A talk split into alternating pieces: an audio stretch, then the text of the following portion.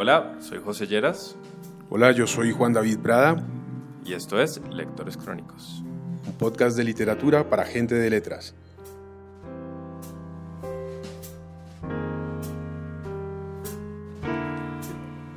Y entonces, Juan David, ¿hoy con quién vamos? Bueno, hoy tenemos invitado a una gestora cultural, lleva años con una de las tertulias más importantes que hay en Bogotá, que es Gloria Luz Gutiérrez.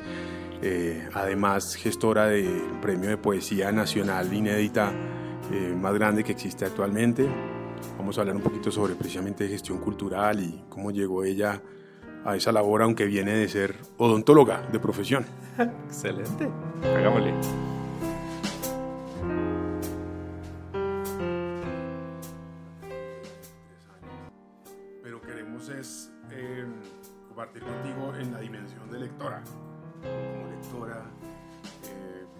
Metido en el mundo de los libros, la gente le dice a uno, ay, pero a mí me encanta leer, pero no sé qué leer, recomiéndeme algo. Entonces, pues contar nuestras lecturas es una manera de recomendar, ¿no? Sin pretensiones ni nada, sino compartir experiencias.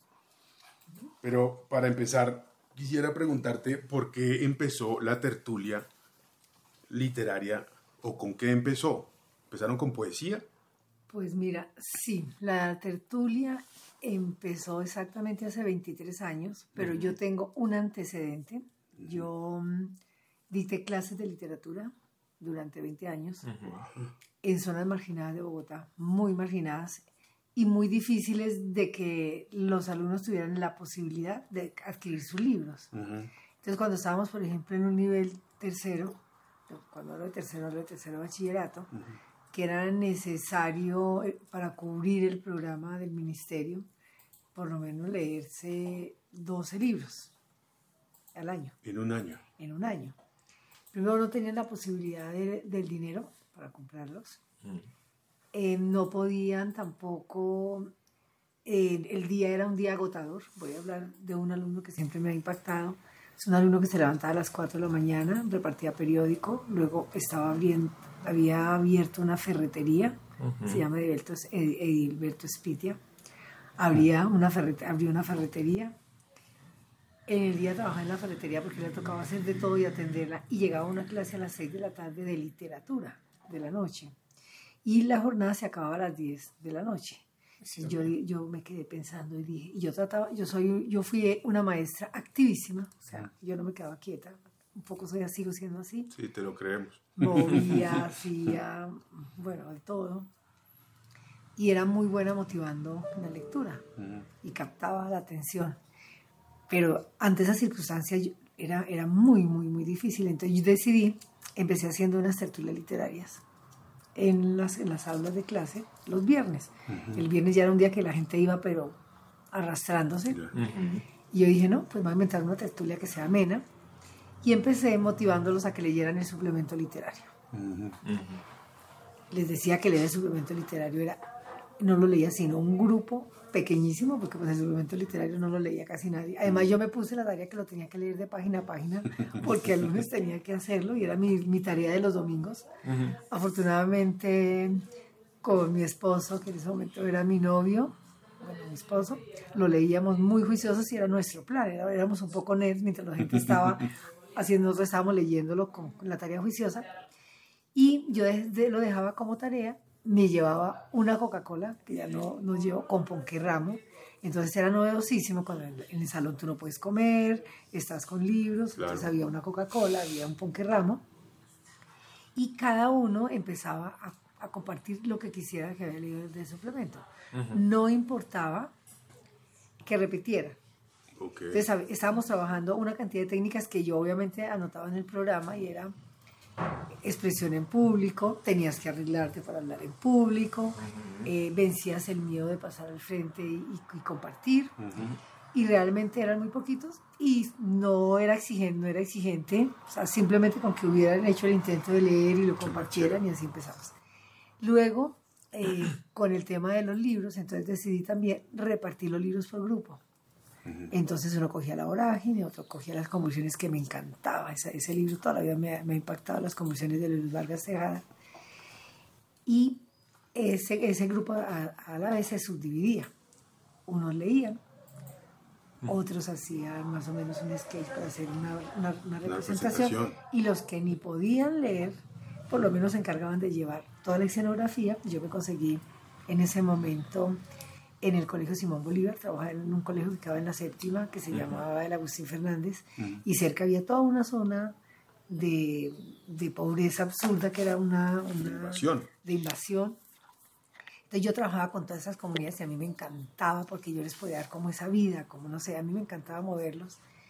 Y me conseguí ese teatro del hospital ese que se llama en el Simón Bolívar y me lo prestaba.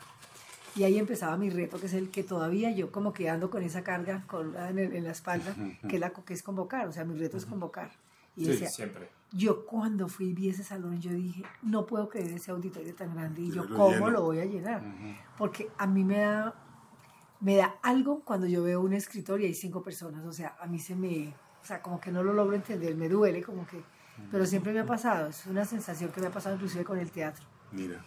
Y entonces yo dije, no, pues los papás, si se van a ver a todos los alumnos, pues cada uno va a llevar.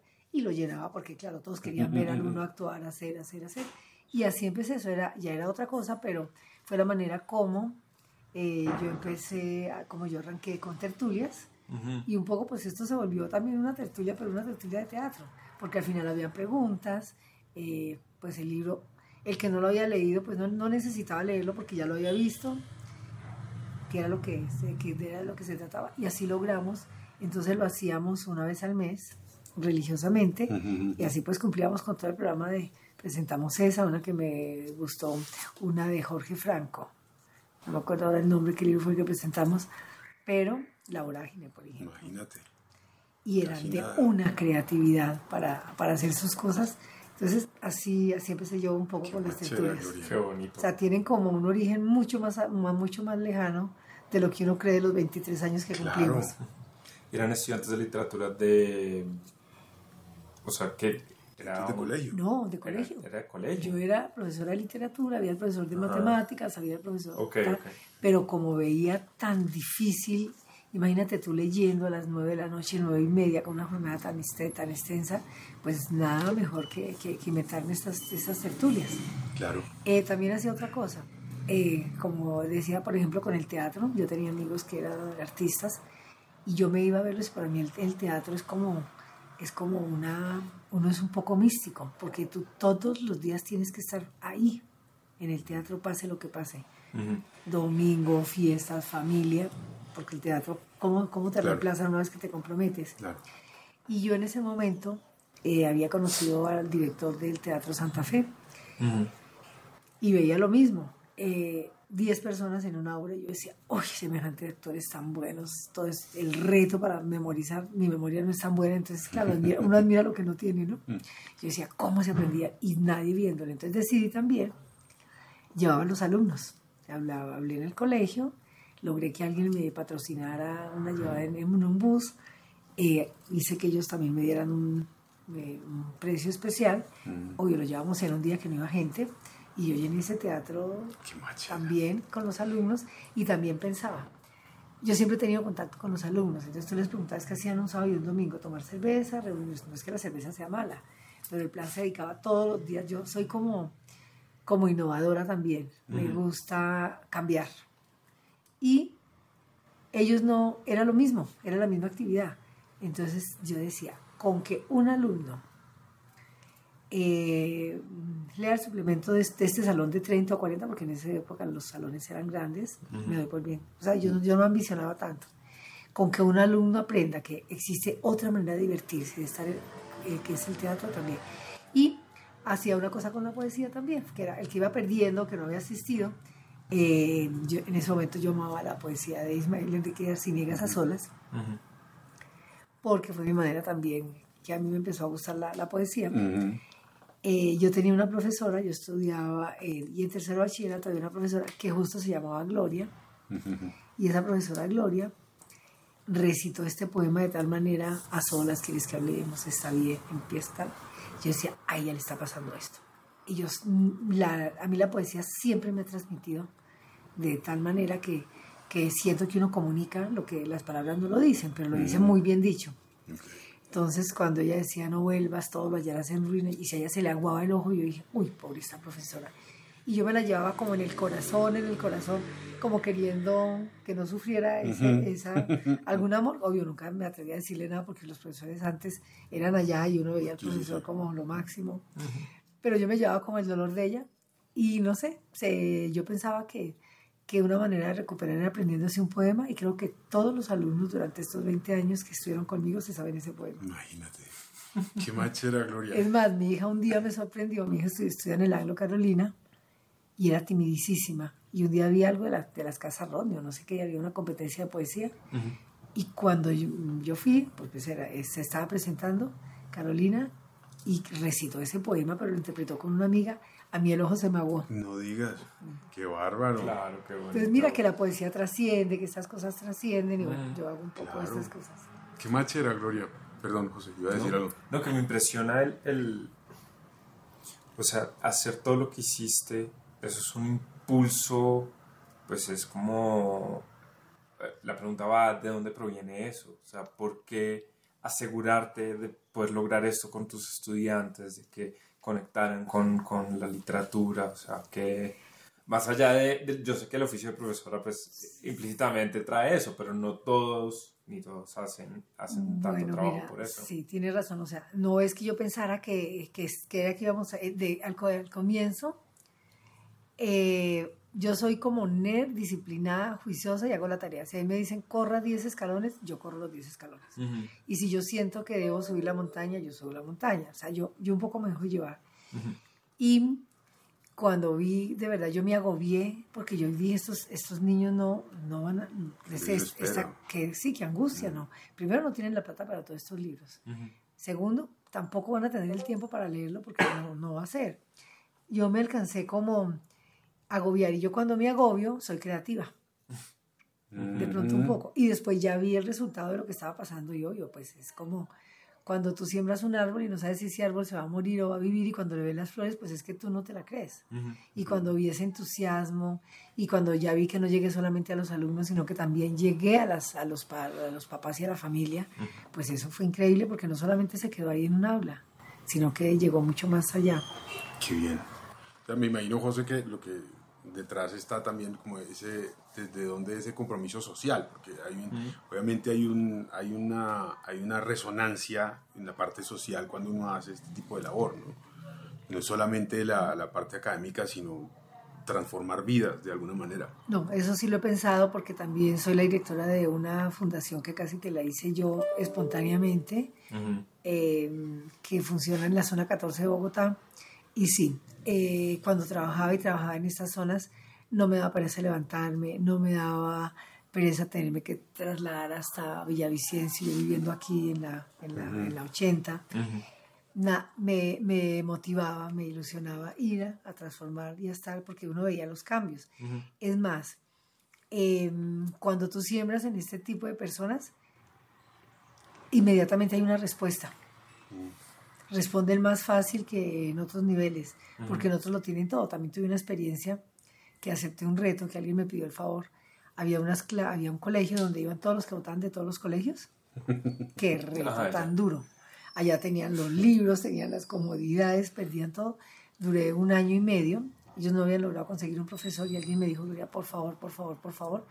Y me pareció como novedoso y mm, era, ese era a las 10, salía a las 10 de la noche y acepté como un año y medio y mucho más difícil, mucho más difícil la motivación con todo en las manos que lo que yo logré en, en, todos, estos, en todos estos sectores donde trabajé. Había la alegría, es que ahora que hablo con ustedes, yo veo las caras.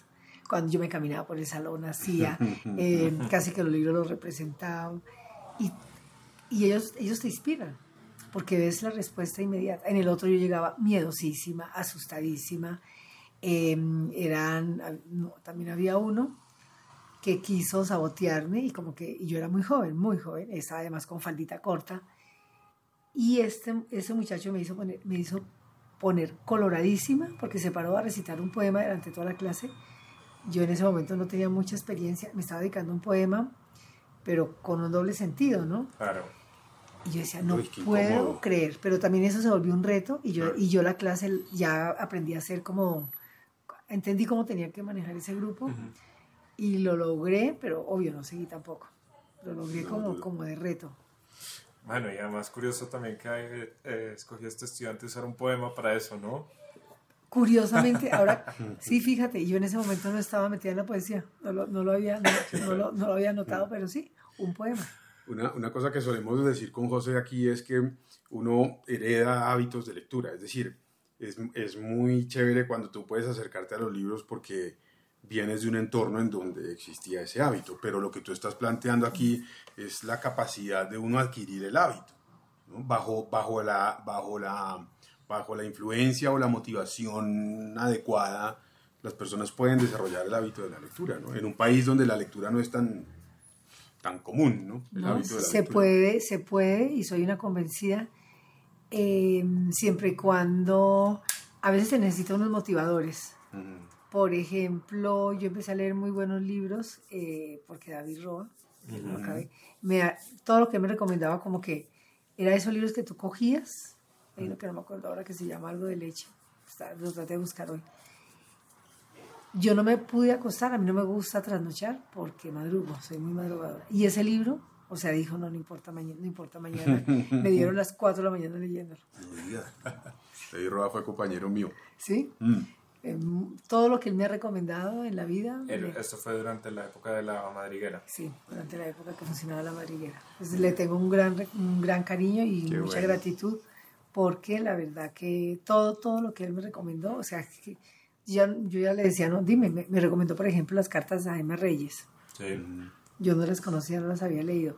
Preciso esta semana estuve en un grupo de teatro en la Candelaria, hicieron una obra de teatro con, con las cartas. Con, con las memoria cartas, por correspondencia. Sí, sí con memoria por ¿Sabías? No, no, no. Pues eh, no, no, me sorprende, pues, porque es un texto... Pero qué obra también montada. Es que yo me muevo entre el teatro, la música, sí, la literatura. También tienes una tertulia de arte, ¿no? Sí, también tengo sí, una tertulia de arte. Y esta, esta, esta obra de teatro, pues, yo dije, no puedo creer yo ver aquí a la señorita Emma, que yo cosas que no había visto en el libro, porque el teatro te ayuda muchísimo.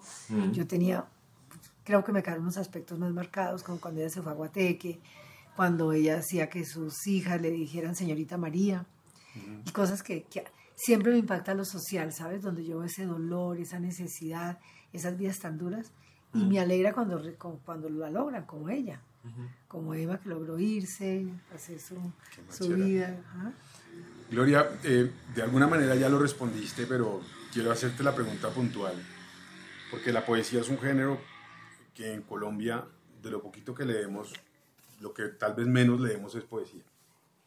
¿Por qué, ¿Por qué apostarle a la poesía en Colombia? Mira, yo, yo siempre he dicho, y alguien me dijo alguna vez, Felipe López me dijo, Gloria, ¿y te vas a poner a hacer una tertulia de poesía? ¿Sí crees que, es que vas a reunir gente? Y un día lo inventé le dije, mira, me dijo, no lo puedo creer.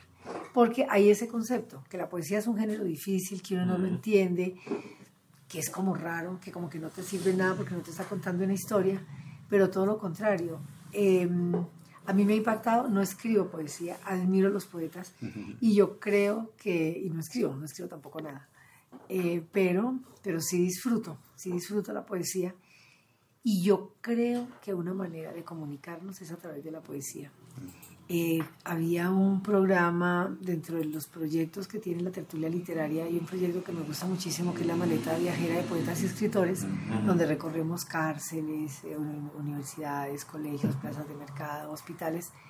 Y, y cuando tú empiezas con un poema eh, tuvimos una experiencia increíble hablando de la poesía.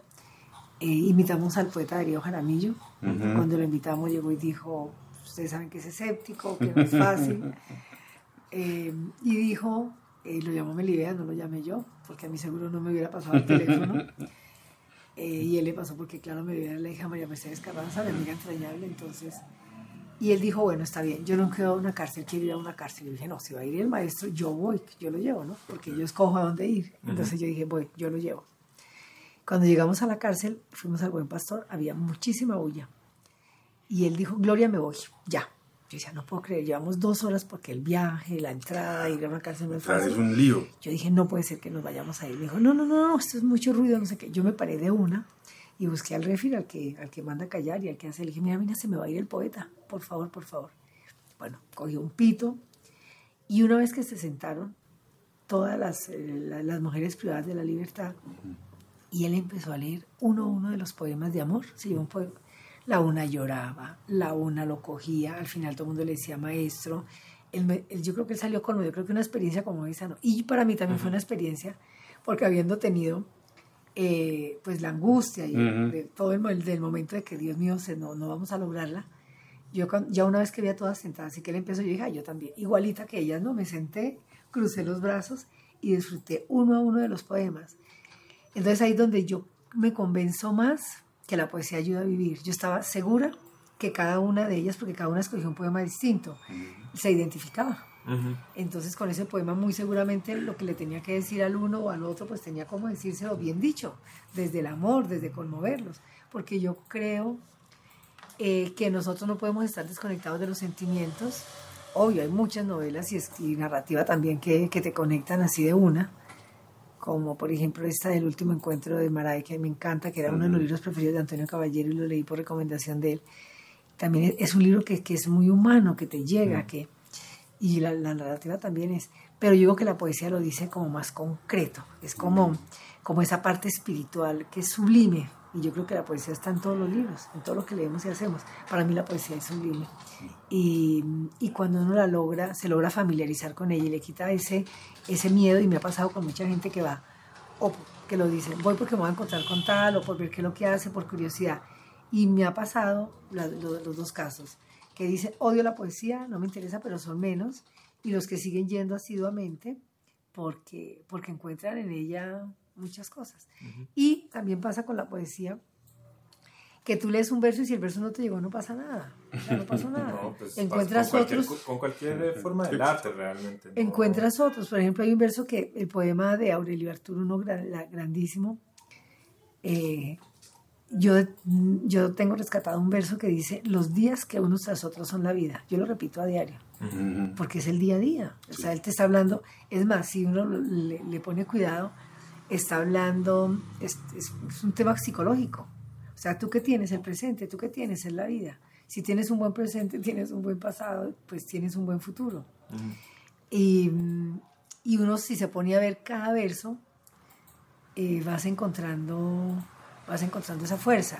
Por ejemplo, uno de María Mercedes que me gusta muchísimo, que ella le dedicó a, a Luis Carlos Galán cuando murió, ella era muy cercana, ella no tuvo cómo expresar el dolor y a través de la poesía lo pudo expresar. Era, ella fue durísimo, ella mm. tuvo que ir a psicólogo y todo después de la muerte de Luis Carlos porque era muy cercana. Y hizo un haiku que la gente dice, ¿qué será? Y es así, dice, el, eh, ¿qué? Husmea las obras de la vida, puede ser Dios o el asesino, da lo mismo ya. Se me olvidó cómo empieza exactamente una partecita. Eh, pero mira cómo expresó de verdad lo que estaba pasando. O sea, ya se murió, ya lo perdí, ya no hay nada, ya no, importa lo que se haga. Y así siento que es la poesía contundente. Y mira que en ese solo verso expresa el dolor. Es un dolor, el dolor que ella sentía, tú lo entendí. No tienes que, ya no te lo tiene que contar. Y así siento que la poesía, la poesía es contundente, es sólida. Estuvimos aquí con Henry Alexander Flores, que fue finalista del premio de poesía, que es otra cosa maravillosa que ustedes hacen, promover la, la, escritura de poesía y obra inédita además para, para, nuevos escritores, que es fantástico. Y él decía eso, la poesía es un estado mental y además es una manera de vivir, ¿no? No es, no es una pose, no es como una inspiración que viene y va, sino es una manera de, de digerir la realidad, ¿no? y, y, apela a, a, tantos niveles distintos que tú lo puedes leer así solo o puedes quedarte rumiando para que te diga más cosas, ¿no? Interesante. ¿Y a ti qué te gusta, qué es lo que más te gusta leer, eh, Gloria? Pues mira, yo mm, la poesía me gusta oírla, mm. pero hay unos poetas que últimamente me han atrapado, como por ejemplo Luis García Montero. Y a mí me has, creo que la leo, es lo que yo le digo a la gente, es mucho más fácil leer poesía porque tú cuando coges un libro te toma más tiempo. Yo, yo cuando hago alguna convocatoria para una cena, para un almuerzo, yo no la consigo si no tengo un poema. Y no me preguntes por qué no lo tengo como, como listo ni bajo la, que lo saco de, así facilísimo, sino que siento quién va a venir, qué va a hacer y qué me puede transmitir. Y me toma un tiempo leerlos. Entonces ahí esos son momentos en donde yo cojo, tengo una muy buena biblioteca de poesía. Claro. Y Entonces leo, leo, leo. Y últimamente con Luis García Montero, que en este momento es director del Cervantes, que fue jurado de mi premio de la sexta versión, que fue un honor haberlo tenido, me he identificado, por ejemplo, ahora para el Día del Padre, no recuerdo cuál, pero cada vez que tengo una necesidad de decir algo, que el grupo es de tal manera, como lo siento, me lo cojo a él y cuando estoy de afán me salva. Sí. Me salva, porque siempre encuentro algo que decir y me siento contenta con lo que dije con el verso, porque a veces yo lo leo y digo, mmm, era para este grupo, no les llegó, porque tú ves, ves.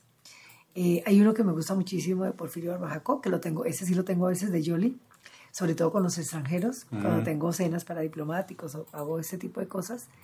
Es un poema que a todo el mundo le llega. El, de, el de Porfirio Barbaco, uno, uno, de él. Entonces, Canción de la Vida Profunda. Hay días que somos tan móviles, tan móviles, como las leves brisnas del viento y al azar. Tal vez bajo otros cielos. Entonces, dime, eso si no es la vida de cada uno. y, que no, y que no pasa, y que no digamos, no, no se muere en el tiempo. O sea, aunque se haya escrito a principios del siglo XX, hoy te sigue diciendo cosas. y te seguirá diciendo cosas mientras el ser humano tenga los mismos problemas. No, tú no pierdes el tiempo, lo que, lo, lo que logras retener y tú dices, Dios mío, es que la poesía está ahí, está ahí, está latente. Y yo creo que todo en la vida tiene poesía, todo. Una cómic, todo tiene poesía. Yo creo que es, como ese, que es como ese sentimiento. Es que yo, lo que tú acabas de decir, que no se lo conocía Alexander, estoy totalmente de acuerdo todo tiene una emoción y todo tiene un sentimiento. Entonces, cuando uno logra contactarse, porque a veces eh, hay muchas personas que para no sufrir, porque claro, la poesía también te pone melancólico. La poesía a veces te identifica cuando estás de otra manera y te aumenta un poquito esa melancolía, no es que te la solucione. Pero sales, terminas saliendo porque de tanto repetirlo ya como que el poema te va, te va sacando. Se vuelve un mantra. Por ejemplo, eh, hay ese poema de, de Jaquín, hay uno que me encanta de él que dice, los habitantes de mi aldea dicen que soy un hombre despreciable, un hombre loco y despreciable. Y él dice, sí señores, eso ha hecho de mí la poesía y el amor. Señores habitantes, tranquilos, que solo suelo hacerme daño a mí mismo. Ese poema a mí me encanta. Porque mira lo que hace la poesía, ¿sí ves? Y es así. Entonces la, la refleja, la refleja. Una toma de conciencia. Muy chévere. Pues eh, parte de lo que hacemos aquí, además de obviamente escuchar a nuestros invitados, es recomendar libros también. Recomendar libros que tiene obviamente la librería Prólogo disponibles, libros nuevos y también un libro clásico. Entonces, ahorita me gustaría preguntarte, para que lo vayas pensando, ¿cuál es tu libro favorito en la vida eh, o, en este momento. Mientras tanto, pensé que José tiene un, gran libro que recomendarnos hoy. Sí, me tocó, me tocó mirar la lista de lecturas. Sí, chévere. Pero yo me leí La maravillosa vida breve de Oscar Wilde, de Junot Díaz, ya, ya pueden ser 5 o 6 años.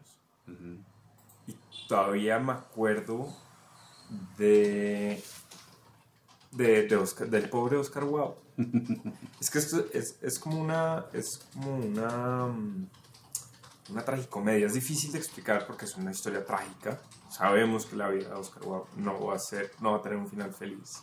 Lo que pasa es que es tan, tan adorable el personaje, tan enternecedor. Está todo el tiempo buscando el amor y como la desesperada y tratando de llegar y todo le sale mal y tiene, tiene una madre amorosa, un padre desaparecido, una hermana que va y viene, eh, amigos de todos los niveles, eh, es la vida de un inmigrante además.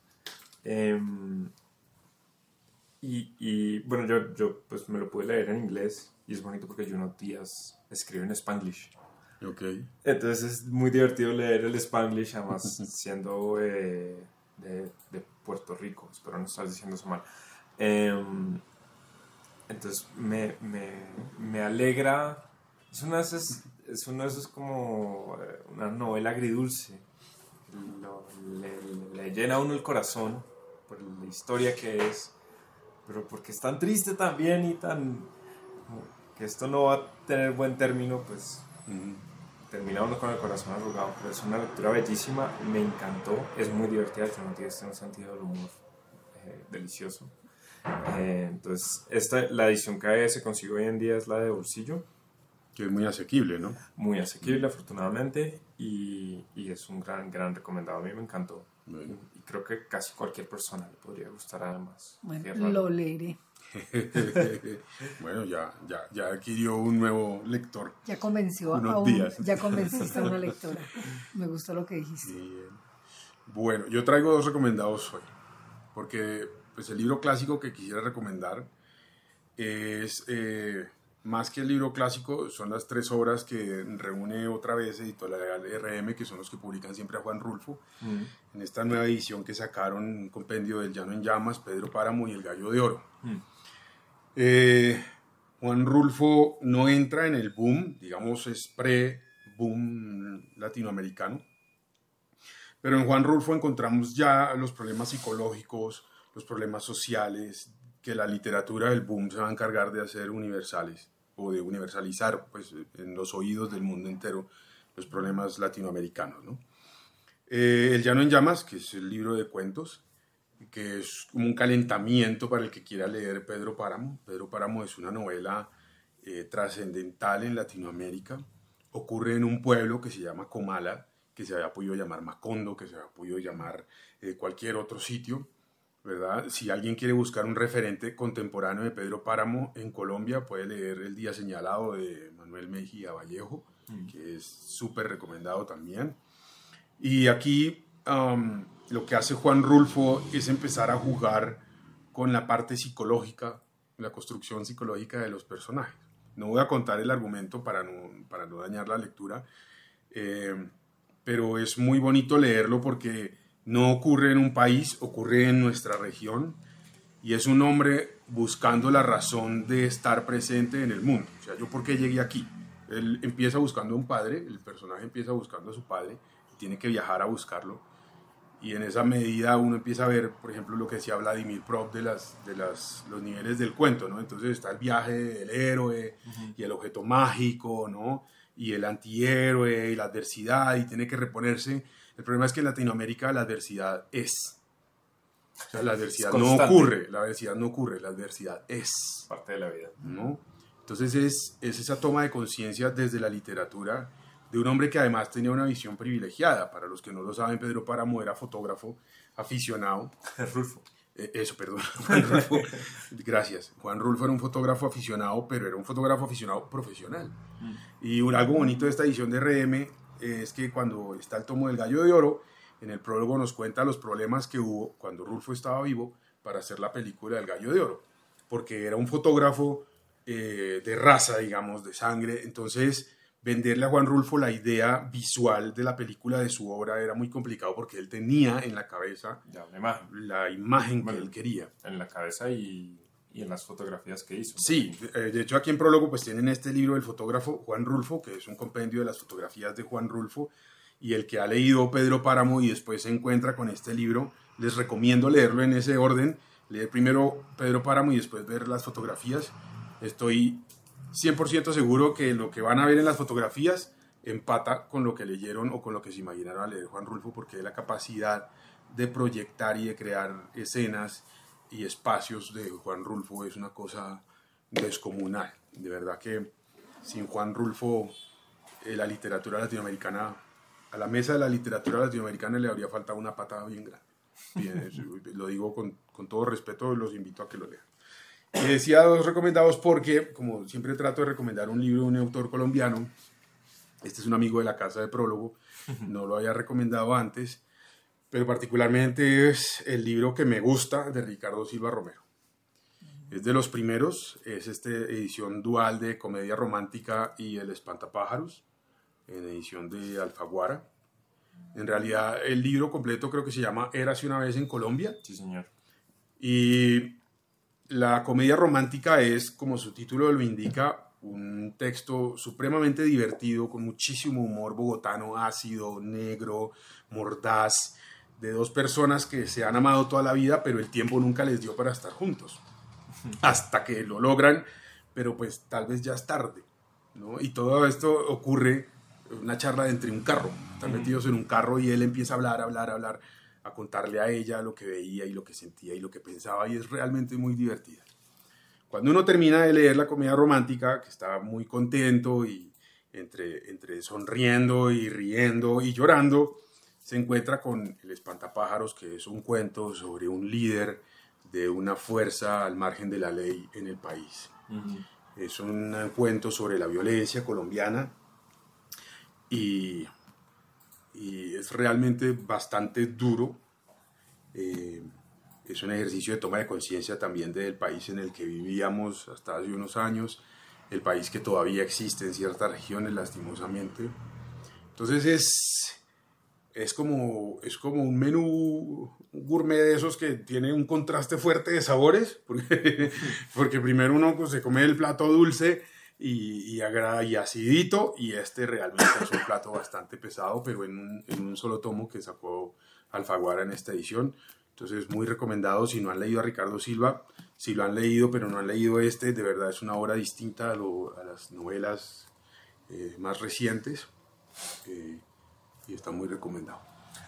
Perdón que me desplayé en mi, en No, mi- para nada. en mi invitación. Gloria, ¿cuál es tu libro favorito? Bueno, es- no, es, no es tan fácil decir libro favorito. Sí. Eh, O el que más te gusta por estos ¿sabes qué días. hice? No, cogí al azar. ¿Ah, sí? Ajá. Ah, pero hiciste tengo- yo tarea, tengo- mira. Yo tengo una biblioteca. Sí. Este ya lo leí. Este ya lo leí. Pero puedo comentar varios. eh, Ok. Al azar, o sea, no es. No, o sea, dale, yo dale. tengo una biblioteca pri en mi cuarto, Ajá. porque antes tenía una en la sala. Fuera de la de la casa, pues. Eh, ajá. Ujú. Y de esa biblioteca, pues cuando yo iba a coger mis libros no los encontraba. Entonces ahora yo cogí, bueno, eh, he cogido, como, que cogí al azar así ahora que fui a salir, los que tenía así, gracias. y porque todos los que tengo ahí me gustan. O sea, es con cada libro de estos he viajado, lo he recomendado. Ujú. Como les comenté, el último encuentro de Sandro Maray que me lo recomendó Antonio Caballero hace muchos años, lo leí hace mucho, mucho tiempo. Eh, yo suelo rayarlos, no los Ujú. cuido, escribo, eh, escribo lo que me parece. Bueno, o sea, yo creo que los libros son míos y los. Fantástico. importa, los tengo ahí así. Eh, últimamente, cuando estuve en el Hey Festival, eh, un amigo le gustaba muchísimo esta escritora que se llama Camila Sosa Villada. Yo fui por curiosidad, eh, por acompañarlo. Era, Es Juan Pedro Pérez, el agregado cultural de la Embajada de España. Somos muy amigos. Yo lo veía él tan interesado y no podía faltar a esta lectura. Yo la verdad no conocía a Camila Sosa Villada. Y me impresionó el lenguaje que ella utiliza porque pues yo no sé si ustedes saben que ella es eh, ella es argentina que vivió un mundo difícil desde desde desde pequeña porque pues nació en, en unas condiciones muy muy difíciles y ella decidió irse de la calle y ser una travesti Ujú. entonces a mí me sorprendió que tuviera un lenguaje como, sí, que tuviera un lenguaje de escritora y que pudiera, que, que hablara de una manera distinta y también me llamó la atención cuando ella dijo que ella había aprendido a hablar con todos sus grupos de amigos de travesti. Y claro, y narra esa vida desgarradora que uno sabe que existe, pero no, no, yo no había tenido nunca la oportunidad de que una persona que la viviera te la narrara y la contara. Ujú. Esas noches, y, y además reales, ¿no? Esas noches tan duras que ella pasaba eh, cuando las iban a recoger, cuando llegaba la policía, y cómo en esos tacones corrían, subían, y cómo se trepaban en los árboles, o se metían debajo de un carro mientras pasaba, mientras pasaba la policía, y no les... Y eh, también lo solidario, el grupo de amigas. Ujú. O sea, cómo ellas, eh, cómo se apoyan, cómo, tienen, cómo tenían ahí en ese clan una señora mayor que era que fungía como de mamá, cómo en algún momento recogen una niña que también la apoyan y la salvan.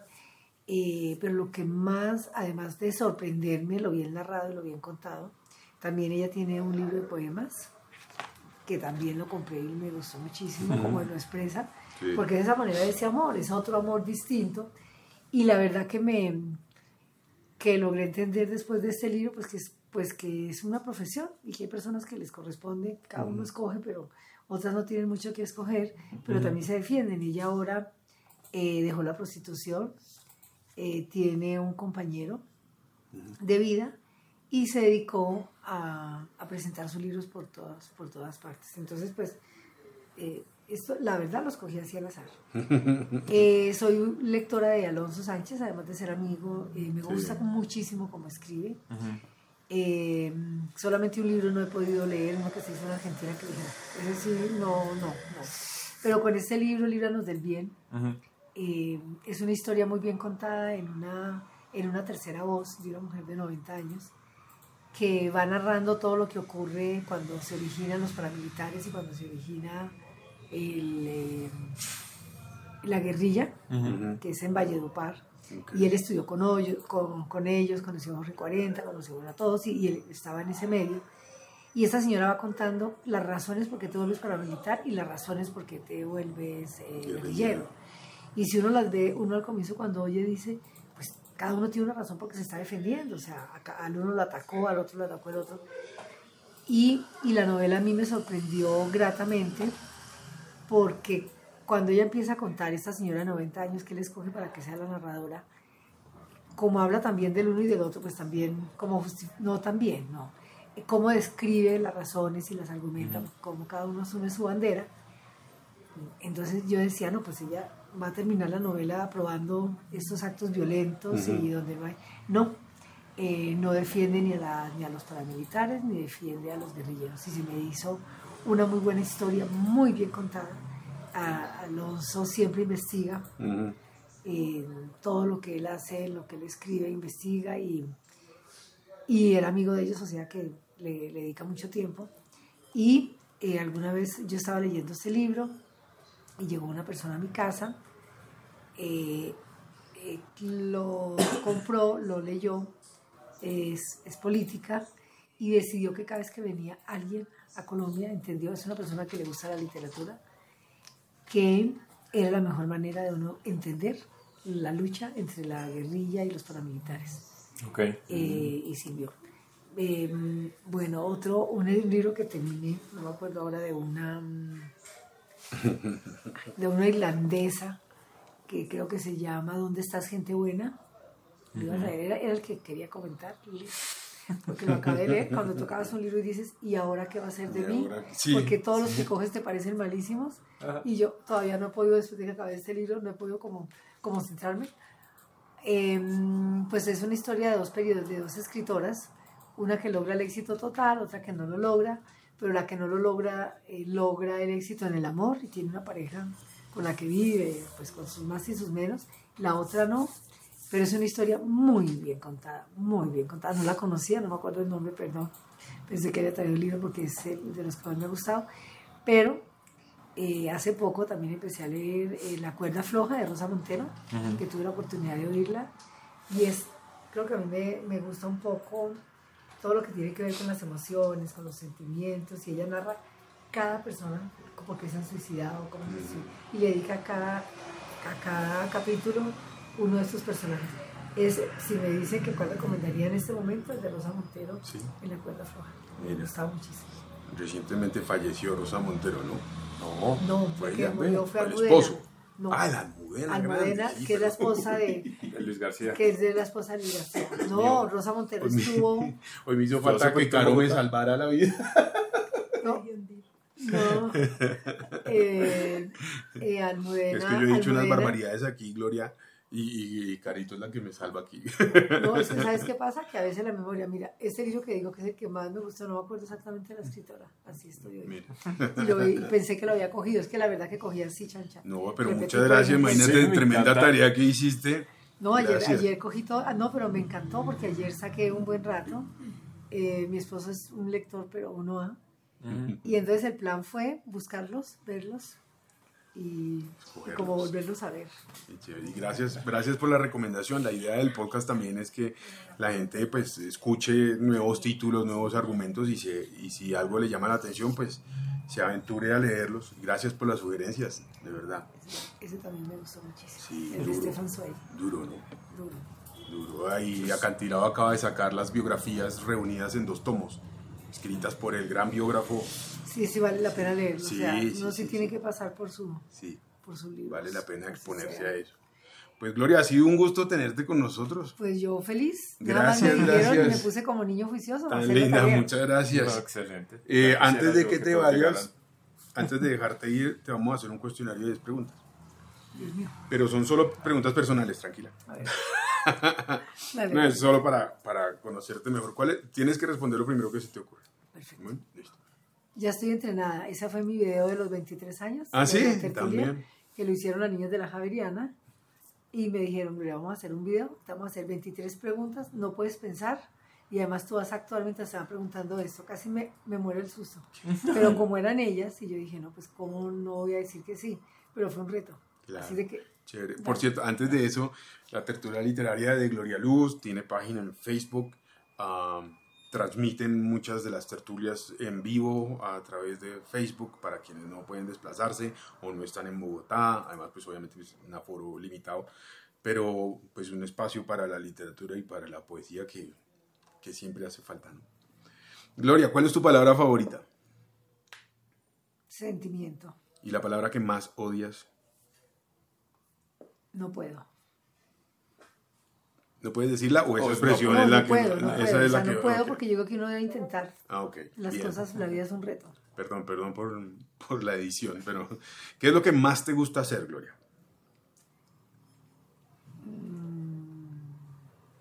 Sin pensar, sin pensar. Reunirme con personas, estar con la gente. ¿Qué es lo que más te disgusta? Ah, no sé.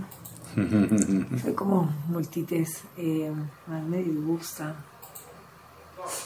Sí. No sé. Bueno, nos queda para la próxima entonces. Sí. ¿Cuál es el sonido que más te gusta? Ay, el de, la- el de la naturaleza. ¿Mm? Amo la naturaleza, camino a la montaña, los cerros, los pájaros. ¿Qué sonido odias? La música durísima, cualquier música durísima, no la resisto. ¿Cuál es tu palabrota favorita? Uy, Dios mío. Eso quiere decir que es terrible. ¿Sí? ¿Qué profesión, además de la que tienes, te gustaría ejercer? No me gusta la gestión, la gestión cultural en este momento. Sí. Bueno, para los que no saben, tú estudiaste odontología. Claro, fui odontóloga durante 20 años en Imagínate. una clínica donde hice maravillas y me dediqué a la prevención. O sea, ella, gané- ella- ella está gané- viviendo la vida que quiere me, vivir. me gané, me gané un premio de la Javeriana, 100 mil pesos, una caja de flúor, porque decidí hacer prevención y demostrar. Me hice un curso en Banfield con un odontólogo que, que estaba alejado de la odontología como tal, y él demostraba que cepillándose los dientes con buen flúor no había caries. Y yo me dediqué a hacer esa campaña aquí en Bogotá por todos lados. Me subí a esos cerros que te digo, allá en Simón Ujú. Bolívar también los cogí. Y eh, me gané y me, me- me dieron, me pusieron a que explicara lo que estaba haciendo por todas partes. Era enseñar a cepillarse los dientes. ¿A dónde llegaba? Llegaba con una seda dental y un cepillo. Eh, si hubiera llegado aquí y estuviera en este momento en esa motivación, a todo el mundo le enseñaba. Yo decía, ¿cómo la gente no puede creer? No sabe que tiene cinco caras y que hay que cepillar todas las caras para que no haya caries. Y simplemente haciendo un buen cepillado hay caries. ¿Qué profesión no te gustaría tener, Gloria? Eh, yo creo que médico como tal, no. no.